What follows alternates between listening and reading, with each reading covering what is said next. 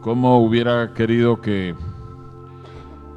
cada persona que va a escuchar este mensaje en, en alguno de los formatos en que se publica hubiera podido estar aquí escuchando cómo el Señor nos estaba hablando desde, ahí sí que desde temprano y sin cesar, ¿verdad?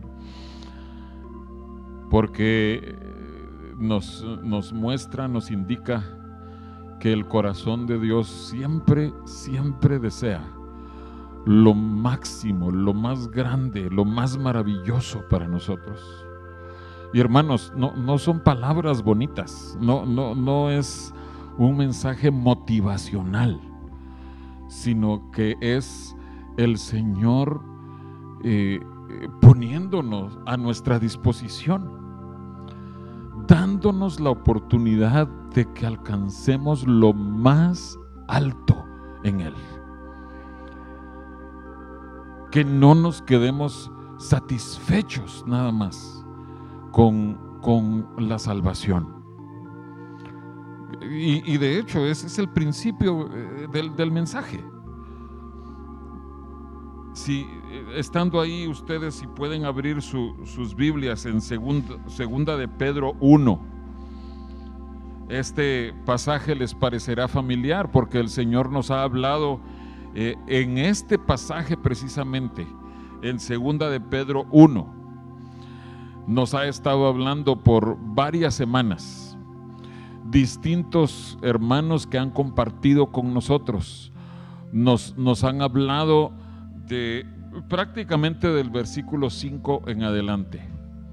Pero quiero que veamos lo que nos dice el versículo 11 y, y, que lo escuchemos pensando en lo que les acabo de decir.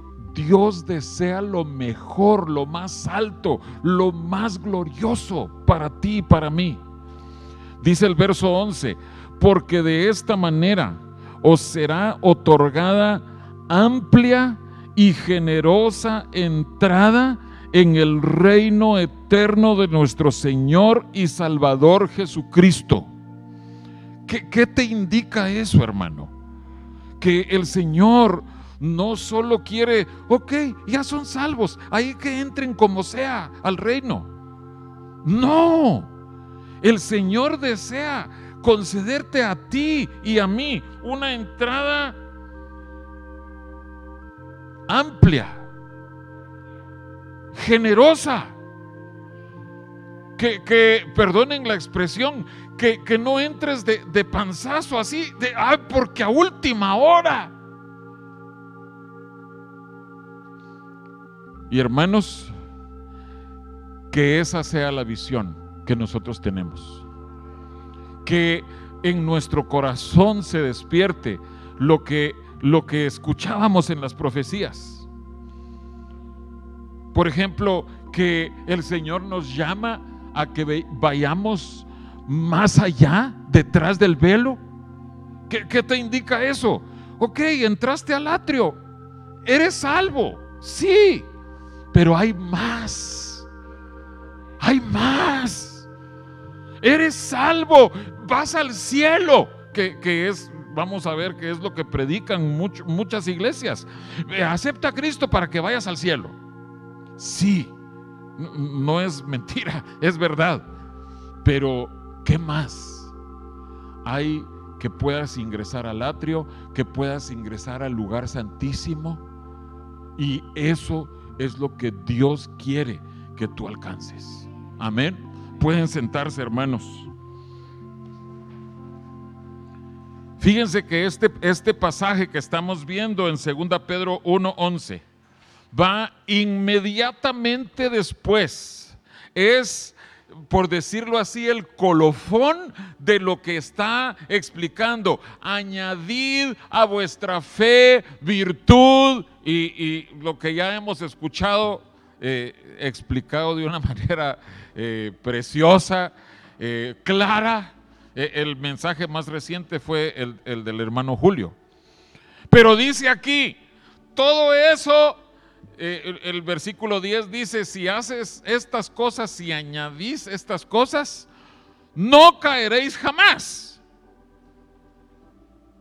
Y luego el versículo que estábamos leyendo, porque de esta manera os será otorgada amplia y generosa entrada en el reino. Pero eso quiere decir, hermanos, y esto es triste de reconocer, que así como nos puede ser otorgada una entrada amplia y generosa, pudiera suceder que nuestra entrada no sea amplia y generosa, que nuestra entrada sea a duras penas, o que ni siquiera tengamos entrada. Que alguien abdique de su fe, renuncie a su fe y diga, no, no vale la pena seguir a Dios. Pero el Señor nos pone en su palabra de distintas maneras esa invitación a que nosotros anhelemos lo más alto y lo más glorioso en Dios. Que, que nosotros deseamos tener más del Señor. Y, eh, ojo, eh, vamos a tocar brevemente de pasada eh, el, el peligro que hay con la ambición carnal, que, que, es un peligro grande en cada corazón humano. Ahí está, en cada corazón.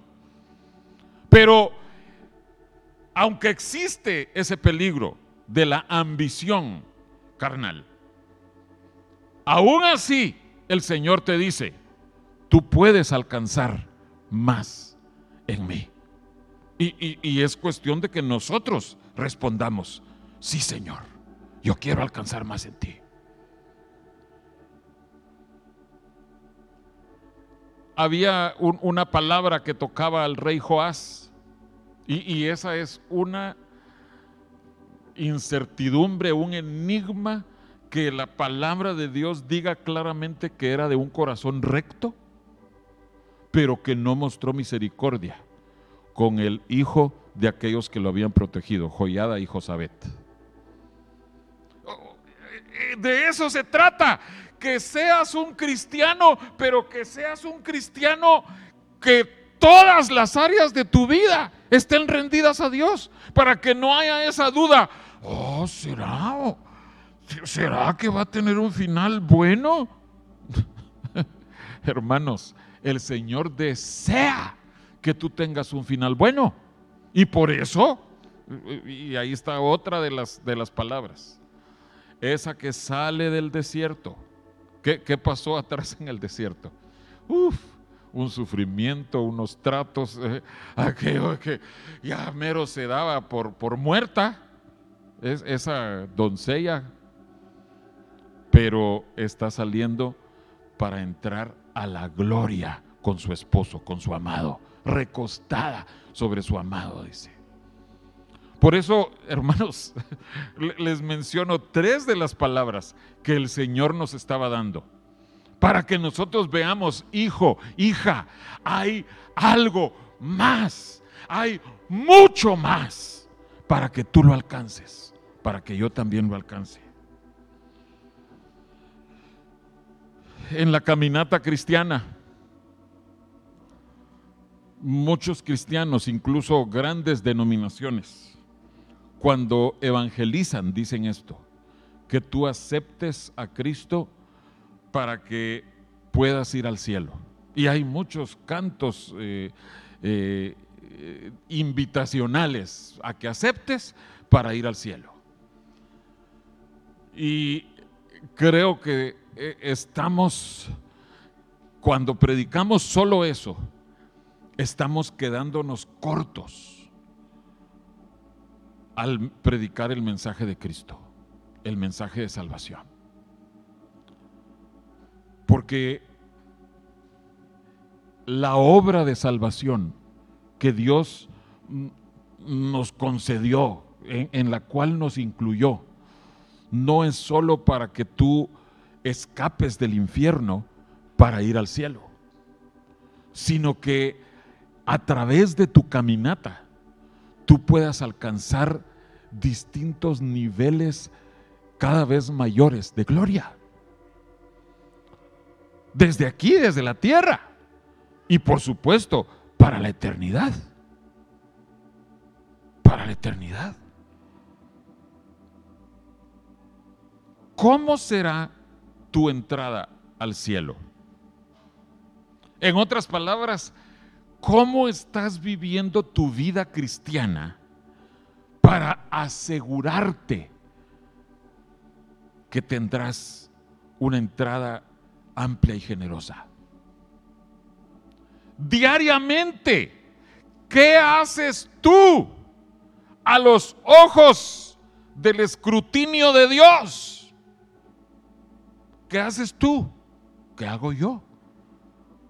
para asegurarme de esa entrada. Y, no digo el escrutinio de tu pastor, el escrutinio de tus padres, porque quizás algunos ya son grandecitos y ya no tienen a sus padres que los estén supervisando, pero sí el escrutinio del Espíritu Santo que está presente contigo y pesa tus pensamientos, tus actitudes incluso, tus reacciones internas a lo que tú oyes, a lo que tú te enteras. El Espíritu de Dios pesa los corazones. Cuando hablamos de una entrada amplia y generosa, tenemos que obviamente considerar que la entrada pudiera ser escasa, escasa, estrecha. Venía a, mi mente en, 1 Corintios 5, si pudiéramos ir ahí, que es, es un pasaje que para muchos estudiosos es, es muy, muy difícil de comprender. Y eh, recordemos que el apóstol Pablo escribió esa primer carta a los Corintios porque había muchos problemas que se estaban dando en la iglesia corintia y la carta la envía para tratar cada problema. Desde el capítulo 1, eh, ¿se acuerdan que eh, habíamos oído que unos decían yo soy de Pablo, yo soy de Apolo, eh, la división? Y así, capítulo 2, capítulo 3. En el capítulo 5, les, me adelanto, en el capítulo 11, que es lo que leemos para la cena del Señor, ahí también estaba tratando un problema ahí, lo leen ustedes. Pero gracias a Dios que quedó resuelto eso y nos quedó ese pasaje para que nosotros recordemos eh, y anunciemos la muerte del Señor. Pero aquí en el capítulo 5 nos está presentando el caso de inmoralidad muy grande, incestuoso, horrible. Entonces viene Pablo y dice en el versículo 5, el tal se ha entregado a Satanás, o sea, de e, ese pecador que era miembro de la iglesia y pecó de forma horrible. Lo pueden leer en los primeros versículos. El tal se ha entregado a Satanás para destrucción de la carne, a fin de que el espíritu sea salvo en el día del Señor Jesús. Esto es precisamente lo opuesto a la entrada amplia y generosa. Este hombre, si encontraba arrepentimiento, si él alcanzaba a arrepentirse, iba a entrar al reino en el día del Señor Jesucristo, pero no iba a tener la misma gloria que alguien que tiene una entrada amplia y generosa al reino, sino que a duras penas alcanzó a ser salvo. Pero ni siquiera eso estaba asegurado. Entonces, por supuesto que surge esa controversia, ¿no? Ah, no, es que eh, fue entregado a Satanás. Ay, es que entonces, eh, ¿qué pasa con su salvación? Bueno, entregado a Satanás, pero con la intención que haya un arrepentimiento genuino y que en ese arrepentimiento se vuelva a Dios y que pueda ser salvo. Pero no hay garantía de su arrepentimiento. Su salvación sí puede alcanzarse, pero si no se arrepiente, no. ¿De qué manera estás viviendo tú tu vida, hermano? ¿Cómo estamos viviendo nosotros? Y por eso es tan importante cuál es nuestra doctrina. Porque muchas iglesias dicen, no, si la salvación no se pierde. La salvación no se pierde, dicen ellos. Y por eso viven vidas tal vez como este hombre. No, ¿qué importa si, si la salvación no se pierde? Yo puedo vivir como quiera. Al final voy a ser salvo. No. Si lees tú todas las escrituras, en todos los tiempos, Antiguo Testamento, Nuevo Testamento, ese mensaje no es correcto. Tú tienes que cuidar tu salvación. Y no solo cuidar tu salvación, sino asegurarte de que tienes una entrada amplia y generosa. Es posible, hermanos. Está disponible está a nuestra disposición para que nosotros nos aferremos a esa verdad y digamos, sí Señor, yo quiero vivir de esa manera. Pero por eso es importante que enfaticemos, añadid a vuestra fe virtud, a vuestra virtud conocimiento, ciencia y, cada uno de esos eh, distintos niveles o distintas áreas es importante que enfaticemos eso. Y, y, lindo lo que, lo que dice después, creo que es el versículo 12 en 2 Pedro. Eh, no, vamos a ir ahí. Eh, por eso yo no, yo no me voy a cansar de insistir en las mismas cosas, dice Pedro. Pablo también dice algo así en Filipenses, que hay que estar predicando una y otra vez las mismas cosas. ¿Por qué?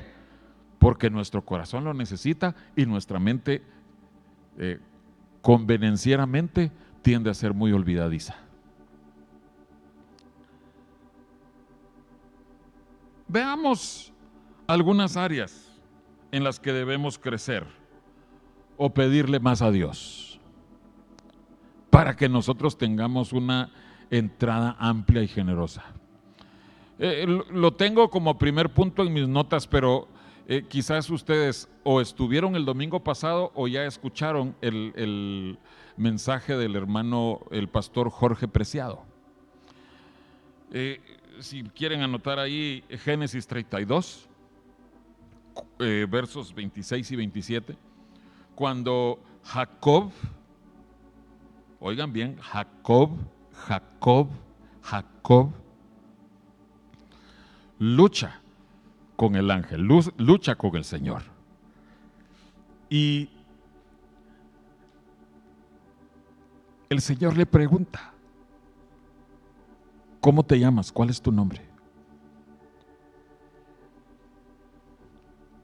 Creo que un buen primer paso para asegurarnos de una entrada amplia y generosa es que nosotros seamos totalmente transparentes con el Señor. Ahora, el Señor conoce nuestros corazones, o sea, no hay nada que se esconda de Él. Realmente esta transparencia es más para nuestra oportunidad de ser sinceros con Dios. El Señor ya sabe. ¿Ustedes creen que, que el ángel estaba luchando con, con un hombre sin saber con quién estaba luchando? Es obvio. Él fue enviado ahí para luchar contra ese hombre que se llamaba Jacob. Y era el propósito de Dios que existiera esa, esa lucha. Él sabía con quién estaba peleando. Pero pregunta, ¿cómo te llamas? ¿Cuál es tu nombre? Y entonces ahí Jacob tuvo la oportunidad de reconocer, de decir abiertamente, Señor, mi problema es que soy un engañador y eso comienza con mi propio nombre. Entonces, eh, creo que tú necesitas, yo necesito, necesitamos sincerarnos con Dios. Y, lo primero es decirle, Señor, si yo sigo en esta condición de engañoso, eh, el, hermano decía varias veces la palabra chapucero, o sea, hacer las cosas a como salgan. Eh, al reconocer eso, nosotros estamos dando un primer paso para que el Señor esté tratando con ese nombre, con ese carácter en nuestro corazón. Y que el Señor pueda decir, muy bien, a partir de hoy voy a estar trabajando en tu corazón para que tú llegues a ser... ¿Cómo era el otro nombre de Jacob después? Es Israel. ¿Y qué significa? Príncipe con Dios o príncipe de Dios. Eso es entrada amplia y generosa, hermanos. No vas a entrar al reino así como, bueno, ah, escasamente, como que fueras un mendigo. Vaya, pues dejen entrar a este mendigo, pues. No, va a entrar al reino un príncipe de Dios. ¿Y el príncipe? Porque vuelvo a insistir de los peligros que hay. ¿Tú quieres caminar como un príncipe? Ay, hermanos, ya no pongamos ejemplos de las realezas de este mundo. Creo que en los últimos, eh, eh, los últimos ocho días hemos tenido suficiente basura de lo bajo que hay en las realezas de este mundo. Pero en la realeza con el Señor no. Los que alcanzan el nivel de príncipes con Dios tenían un pasado bastante horrible, bastante feo, bastante engañoso, pero permitieron que el Señor tratara sus corazones y alcanzaron esa posición de príncipes, pero no con orgullo, no con eh, así eso, ustedes los plebeyos allá abajo y nosotros la realeza, no, sino la cabeza agachada. Estoy aquí solo porque Dios tuvo misericordia de mí. Caminar así te hace un verdadero príncipe, humilde, reconociendo que Dios es el que lo hace todo. En Éxodo 33, y, y ahí sí quiero que vayamos, por favor. Conocemos el pasaje, yo lo sé, pero quiero enfatizar una frasecita que aparece allí en cuanto a Josué. Eh, eh, en Éxodo 33, eh, ahí el, el protagonista de la historia es Moisés. Pero dice en el versículo 11, y hablaba Jehová a Moisés cara a cara, como habla cualquiera a su compañero. Y él, o sea, Moisés, volvía al campamento Ahora, presten atención a esto que viene. Pero el joven Josué, hijo de Nun, su servidor, su criado, su ayudante, nunca se apartaba de en medio del tabernáculo. ¿Mm? Lo primero que hay que preguntar es, ¿Qué clase de servidor era que no se mantenía con su jefe todo el tiempo trabajando? Hermanos, es una pregunta sarcástica. Sí, porque la verdad es que Moisés no podía tener mejor servidor, mejor criado, mejor ayudante. Josué era calidad. Pero era un ayudante excelente. Y aquí encontramos por qué razón.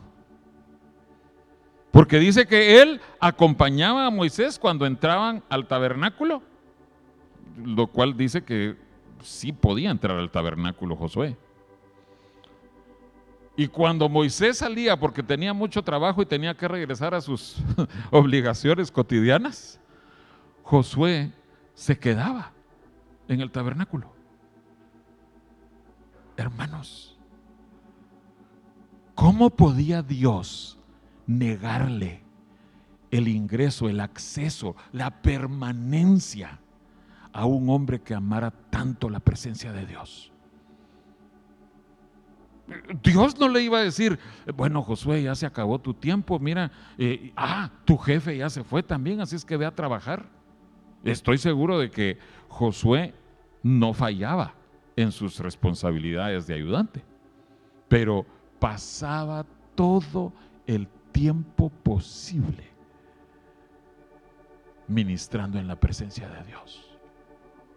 En ese tiempo, debes saber tú que no era posible pasar detrás del velo. Ahora sí, gracias al sacrificio y la muerte del Señor Jesús, ese velo fue rasgado y tú y yo, aún en tu trabajo, por eso es tan importante este pasaje, aún siendo tú el trabajador más responsable en tu lugar de trabajo, sabiendo que tus jefes cuentan contigo en lo que se requiera. Horas extras, llegar temprano. Eh, los, tus jefes tienen que saber que tú eres el mejor trabajador o trabajadora que tienen. Pero aún ahí, tú te encuentras con el Señor. No te apartas de la presencia de Dios. Por eso, hermanos, a cualquiera que me pregunte en cuanto a referencias laborales, pónganme, pónganme ahí cuando, cuando apliquen para un empleo. Digan que, que me hablen. Y yo les voy a decir, bueno, si aplica, ¿verdad? Yo meto las manos al fuego por ese hermano, por esa hermana.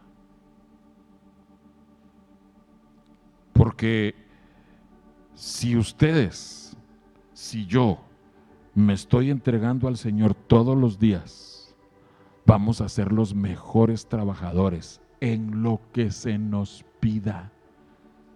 Así va a ser. Y así fue con Josué. En Josué 15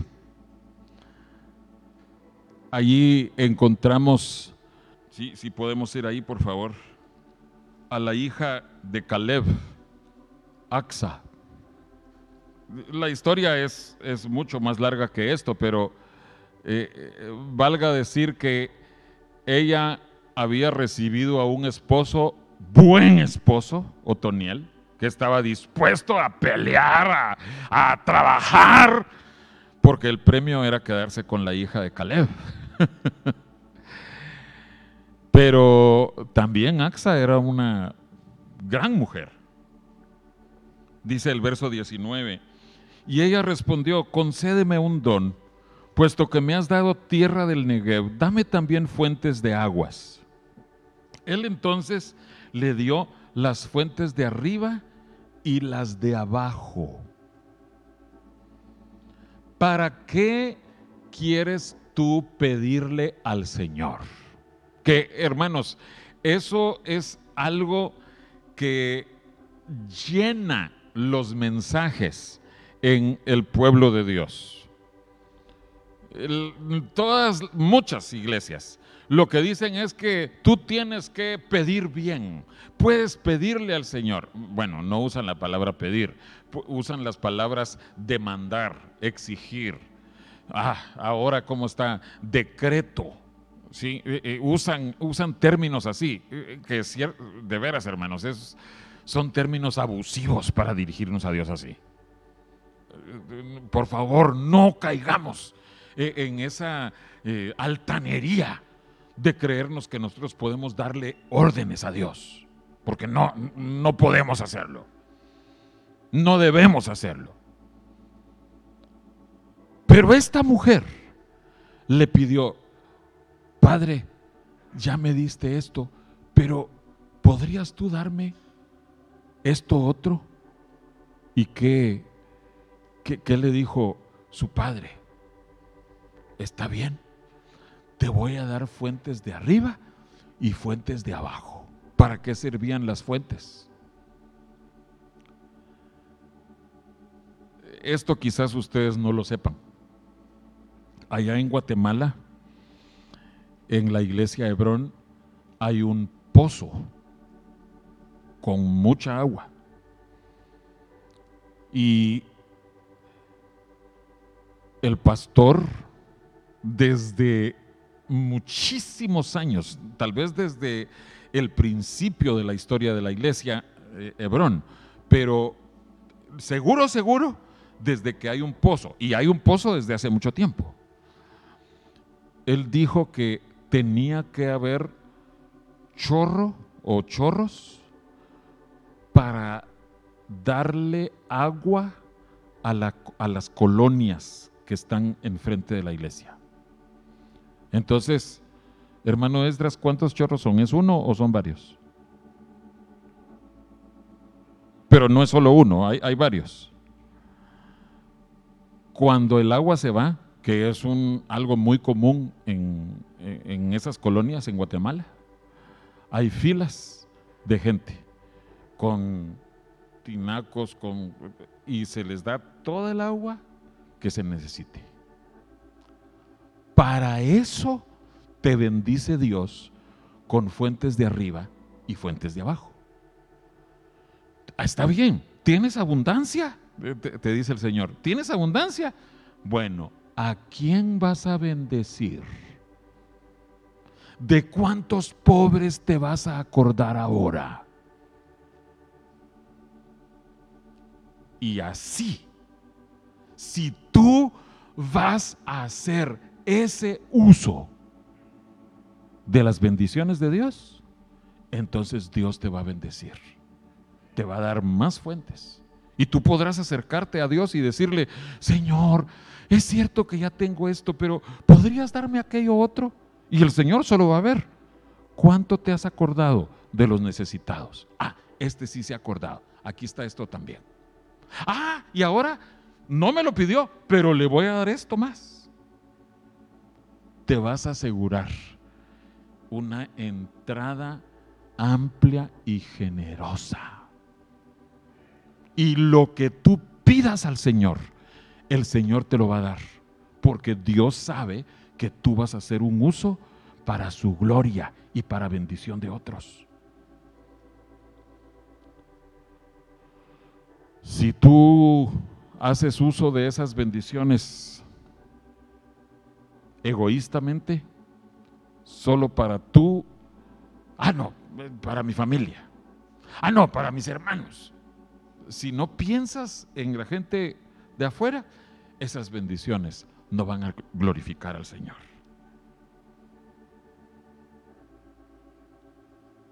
Pero les estoy hablando de cosas materiales. Ahorita les quiero hablar de cosas espirituales. Podemos ir a Hechos capítulo 19, por favor.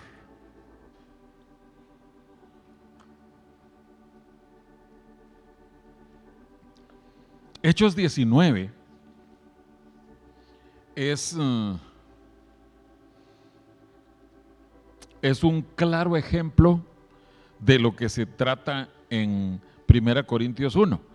En 1 Corintios 1 Pablo dice, yo planté, Apolos regó Entonces, está hablando de la diversidad de ministerios y que ambos ministerios son necesarios. Entonces, Hechos 19 nos narra la historia de la iglesia de Éfeso. ¿Cómo inició la iglesia de Éfeso? Verso 19, no, perdón, capítulo 19, verso 1. Aconteció que entre tanto que Apolos estaba en Corinto, Pablo, después de recorrer las regiones superiores, vino a Éfeso. Y hallando a ciertos discípulos, les dijo, ¿recibisteis el Espíritu Santo cuando creísteis? Y ellos le dijeron, ni siquiera hemos oído si hay Espíritu Santo. Ah, quiere decir que estaban equivocados o que no eran salvos. No. Pero viene Pablo y con esa pregunta e, es, como que estuviera auscultándolos, haciendo un estudio. A ver, eh, ya recibieron el Espíritu Santo, pero su respuesta iba a ser determinante para lo que Pablo dijera después. ¿Cómo? ¿Qué es eso? Ni siquiera hemos oído de eso que es Espíritu Santo. Entonces quedó obvio, después lo dice el pasaje.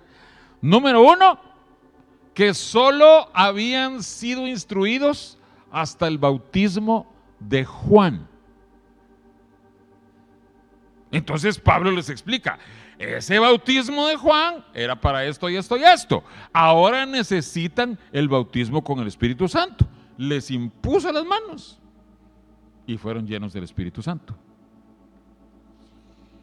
Pero, ¿saben hermanos que esa ha sido la historia de la iglesia de Cristo? Cuando el Señor empezó a moverse para la reforma protestante, 1500 y tanto, 1400, 1400 1500 y tanto. Lo que se restauró fue únicamente esa área de verdad de que la salvación es por gracia, por fe.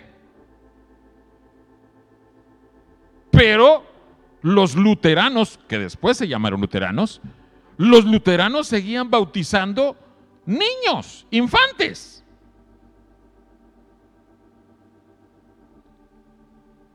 no sé si ustedes han tenido ocasión de escuchar que los luteranos o, en el tiempo de Lutero eran antisemitas en contra de los judíos. Ellos decían que los judíos habían matado a Cristo.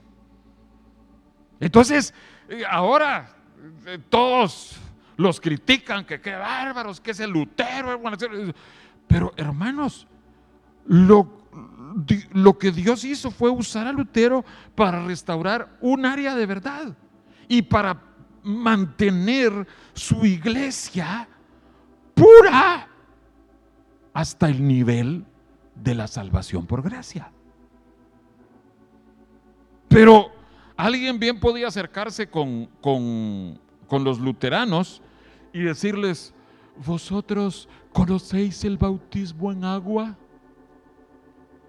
¿Cómo? Pero si a mí me, me bautizaron cuando yo era bebé.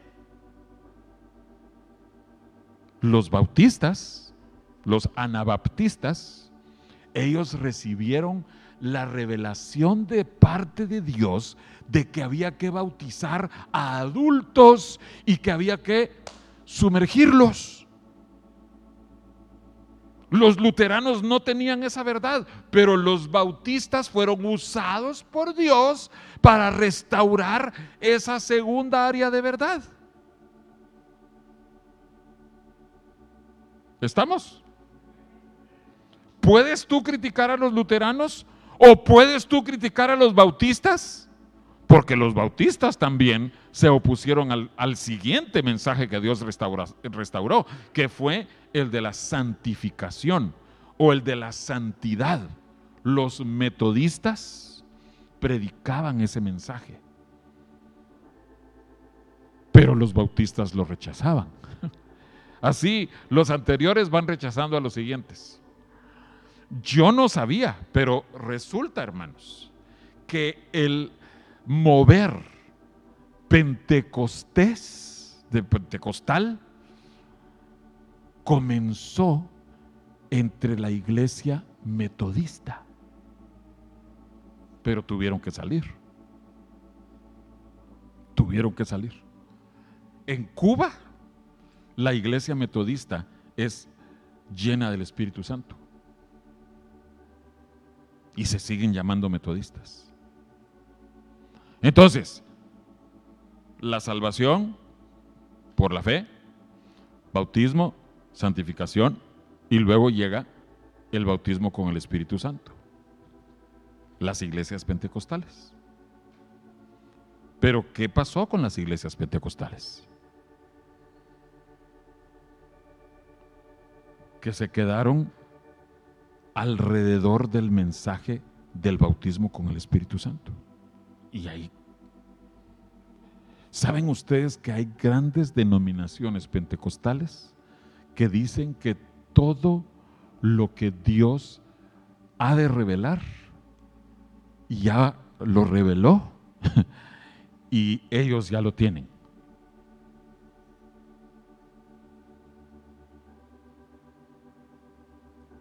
Hermanos, no cometamos ese gran error.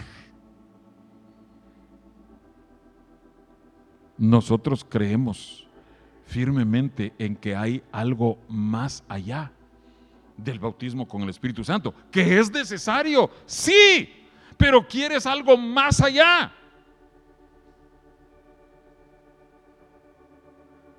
Y más allá, permítanme decirlo de esta manera, es infinito.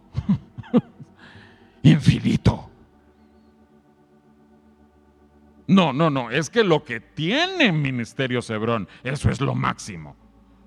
Lo máximo que hay en Dios. Ni tú, ni yo, ni ninguna iglesia lo ha alcanzado. Entonces, tenemos que pedirle al Señor, Señor, ayúdanos a ser humildes y seguir pidiéndote. ¿Qué hay en la esfera espiritual que nosotros no conocemos?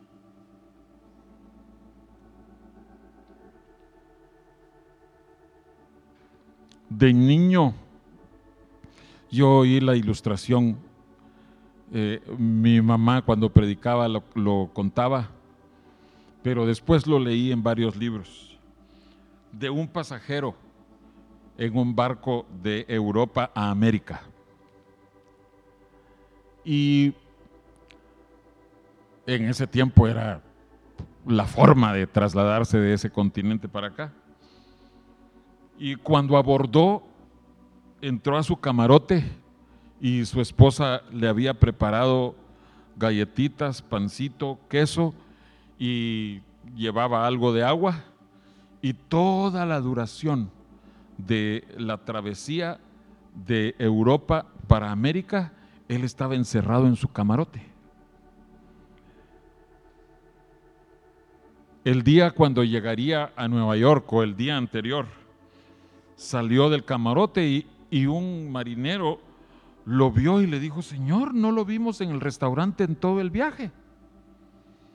Pues ellos eran muy ahorrativos, entonces él lo quería gastar en restaurante. Le dijo, ¿no le gustaba la comida de nuestro restaurante? Y el, el pasajero le dijo, es que no tenía dinero para pagar. Señor, su boleto incluía un buffet todos los tiempos de comida. Pero usted no los aprovechó. Usted podía subir al, restaurante todos los tiempos de comida y comer todo lo que usted hubiera querido. Hmm. Así nos sucede a nosotros como cristianos. Quiero que vayamos a 2 Pedro 1 otra vez. nos concentramos en el pasaje que va después de ese añadir a vuestra fe virtud. Pero quiero que veamos el versículo anterior a ese. Versículo 4.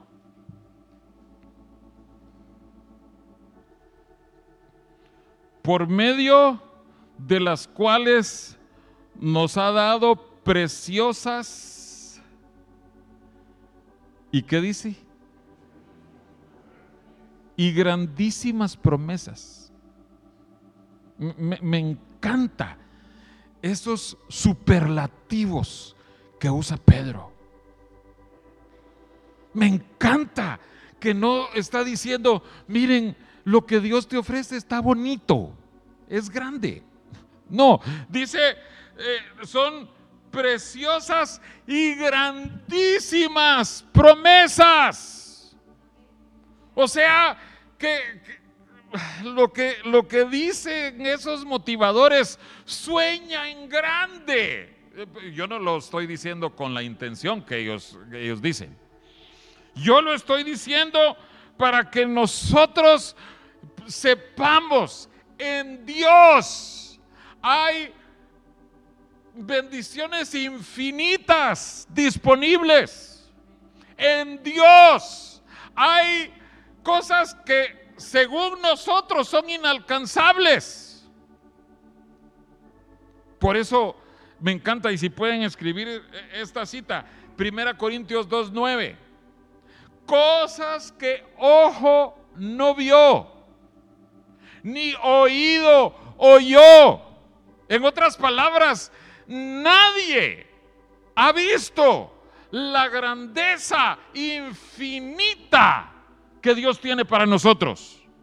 Por eso no debemos quedarnos contentos con vivir una vida carnal, una vida de pecado, hermanos. No. Si nosotros empezamos a, negarnos a nuestro yo, a nuestros gustos, a nuestra carne, el crecimiento que Dios nos va a dar y las recompensas que Dios nos va a dar son grandes, grandísimas y maravillosas.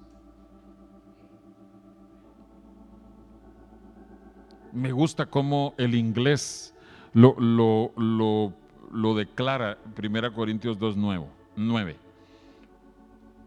Ojos no han visto y oídos no han oído lo que Dios tiene preparados para nosotros. Nadie lo ha visto. Nadie lo ha visto. Y solo lo verán aquellos que tengan una visión por alcanzar lo máximo de Dios.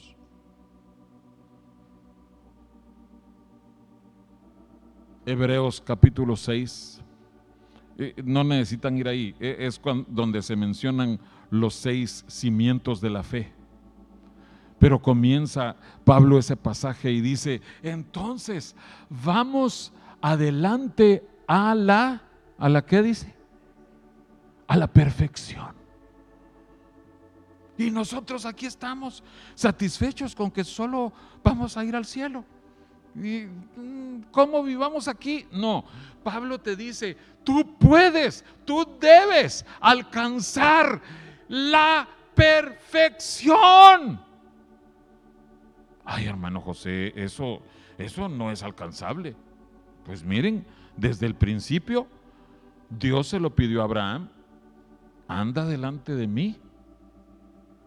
¿Y qué? Sé perfecto.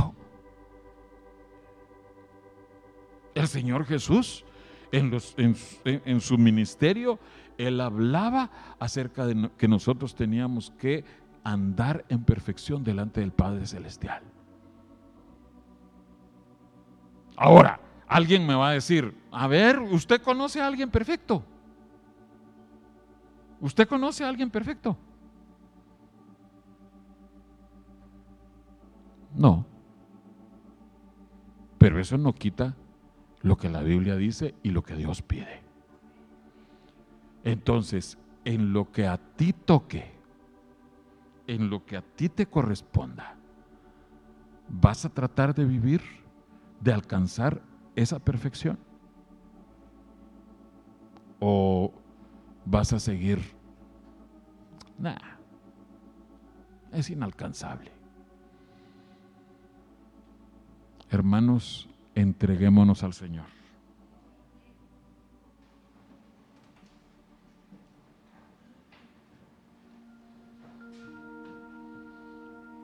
Pitágoras les decía a sus discípulos que cada noche reflexionaran con estas cinco preguntas. ¿En qué he empleado el día hoy? ¿En dónde he estado? ¿A quién he visto? ¿Qué he hecho a favor de otras personas? ¿Qué podía haber hecho y he dejado de hacer? Y hermanos, si un filósofo terreno empujaba a sus discípulos a vivir con conciencia, cuánto más los cristianos, que vivimos no solo para esta vida, sino a la luz de la eternidad. Creo que cada día, cuando nos encontramos con el Señor, cada noche, nosotros tenemos oportunidad de examinar nuestros corazones con estas respuestas. Hmm. Y le mencionaba a alguien esta semana mi mamá hacía algo así. Y cuando ella le había hablado fuerte, le había, a alguno de sus trabajadores le había llamado la atención fuertemente, o cuando con algún cliente ahí en la carnicería había sido muy, muy fuerte, ella a las 3 de la mañana se despertaba y no podía dormir. Yo creo que el Señor puede hacer algo así con nosotros. Si tú le has hablado fuerte a tu esposa, a tu esposo o a uno de tus hijos o a algún vecino, lo que sea. Pero algo que demuestre que tu carne todavía está muy viva, muy activa, evaluemos nuestros corazones a ver si eso nos está impidiendo tener una entrada amplia y generosa. Evaluemos nuestros corazones. Que el Espíritu Santo examine nuestro corazón.